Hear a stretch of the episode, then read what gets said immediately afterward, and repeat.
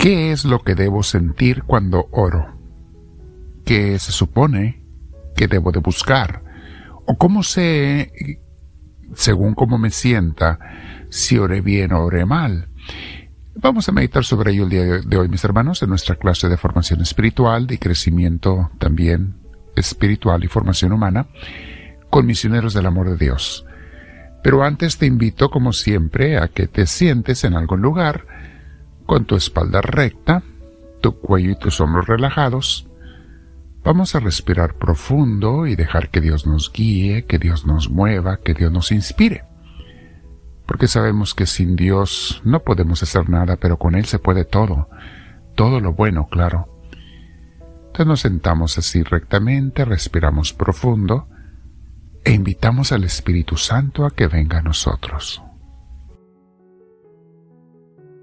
Dile con tus palabras o con estas si tú quieres, dile Espíritu Divino, ven a mí, te lo pido. Lléname de ti, inspírame, y haz que todo lo que yo piense, escuche, aprenda, medite, sea movido por ti, Señor. Bendito seas, yo te alabo y te doy gloria con los ángeles y los santos, te decimos, y mis hermanos que estamos en muchas ciudades reunidos hoy, por medio de esta clase y formación espiritual, te decimos gloria al Padre, gloria al Hijo, gloria al Espíritu Santo, como era en un principio, sea ahora y siempre, por los siglos de los siglos. Amén.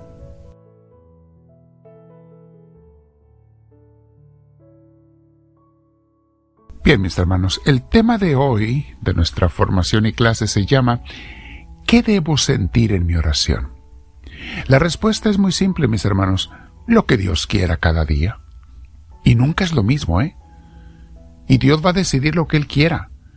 Y no va a ser lo que yo quiera, no voy a sentir esos sentimientos o emociones que me gustan a mí. No se trata de mí, se trata de Dios.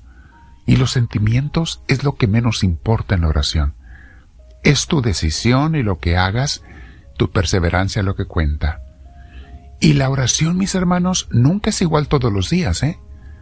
Aunque la haga yo en la, de la misma manera y en el mismo lugar, un día me siento de una forma, otro día me siento de otra, un día comienzo la oración sintiéndome de una manera y termino sintiéndome de otra, en fin, pero eso no, no importa, mis hermanos, porque la oración no debe de ser como yo quiera, sino como el Espíritu Santo quiera. Por eso lo invocamos, por eso lo pedimos al empezar la oración, para que se haga lo que Él quiera. Nos toca simplemente someternos y serle fiel, estar allí cada día. Déjale a Él que te mueva o que no te mueva, que te guíe de una manera o de otra.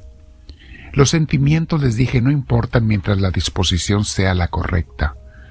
O sea, que yo actúe con humildad, que me ponga en las manos de Dios y que deje que me guíe, como Él quiera y desee, como Él piense que es mejor cada día.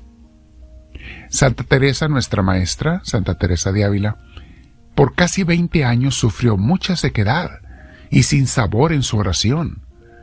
Pero lo más importante es que nunca dejó de hacerla. Por eso luego Dios le daba unos arrebatos místicos tan profundos y tan seguidos se los daba. San Francisco de Asís se sintió llamado por Dios a orar y se iba a las ruinas de un templo caído, el templo de San Damián. Estaba en ruinas. Y allí entre las piedras, entre los escombros y ante un crucifijo que era casi lo único que quedaba, un crucifijo, aquel crucifijo de San Damián, se pasaba las horas platicando y elevando su corazón a Dios. San Ignacio de Loyola, el fundador de los jesuitas, en unas grutas oscuras, en España, grutas oscuras y húmedas, se pasó muchos días, semanas, orando y descubriendo las maravillas de Dios, escribiendo sus famosos retiro, retiro espiritual. Luego Jesús en el desierto encontró y decidió finalmente su vocación y sabemos las condiciones en las que Jesús oró, ayunando por cuarenta días. La Madre Teresa de Calcuta pasó más de treinta años en suma aridez espiritual. No sentía nada agradable, era seca su oración, y así estuvo hasta que murió. Lo escribe ella en su diario, y nadie lo sabía. sino que cuando ella muere lee en su diario y aparece que ella escribió eso. Mis hermanos, lo que uno siente o no siente en la oración no es lo importante. Y mucha gente le da tanta importancia a eso. No debe de importarnos, mis hermanos. Lo que de verdad importa es qué tanto amor tengo yo por Dios y qué tanta profundo, tan profunda es mi búsqueda y qué tan perseverante soy. ¿Estoy dispuesto a estar con Él todos los días y todos los años de mi vida? ¿Y que sienta o no sienta nada por el resto de mi vida? ¿Estoy dispuesto? Eso es lo que cuenta para Dios. El Salmo 105, versículo 4 dice, recurran al Señor y a su fuerza, busquen siempre su rostro.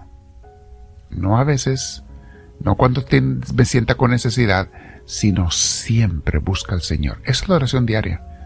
Busca el rostro del Señor todos los días, y Él se mostrará a ti cuando quiera y como quiera.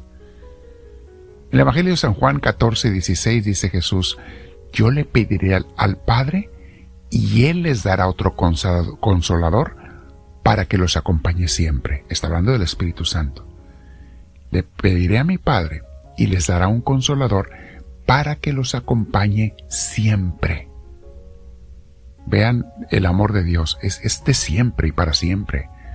Y Él espera de nosotros lo mismo, que lo busquemos siempre. No nada más un día sí y un día no.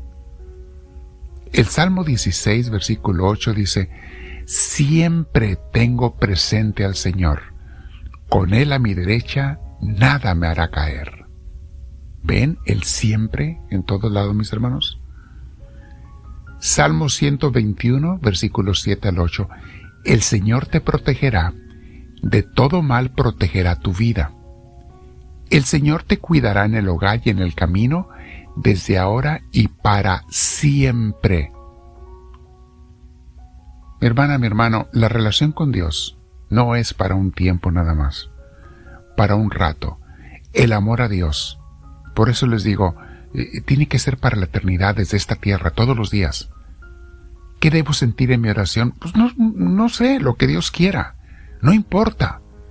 Lo que sí importa es que yo siempre esté con Él como Él siempre está conmigo lo sienta o no lo sienta. Pero eso solamente lo da la fe y la oración constante, te hace crecer y conocer al Señor.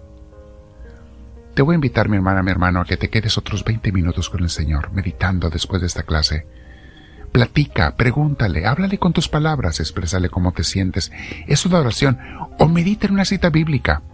Un pasaje si tú quieres, o las citas que leímos hace rato están abajo escritas en los comentarios del autor. Siéntase con toda libertad de hacer eso y compartan la enseñanza con sus contactos, mis hermanos. Quédense platicando con Dios. Por lo menos 20 minutos más, mis hermanos, para que tengas cada día media hora con el Señor. Mínimo, eso es lo mínimo. Y dile al Señor, háblame, Señor, que tu siervo te escucha.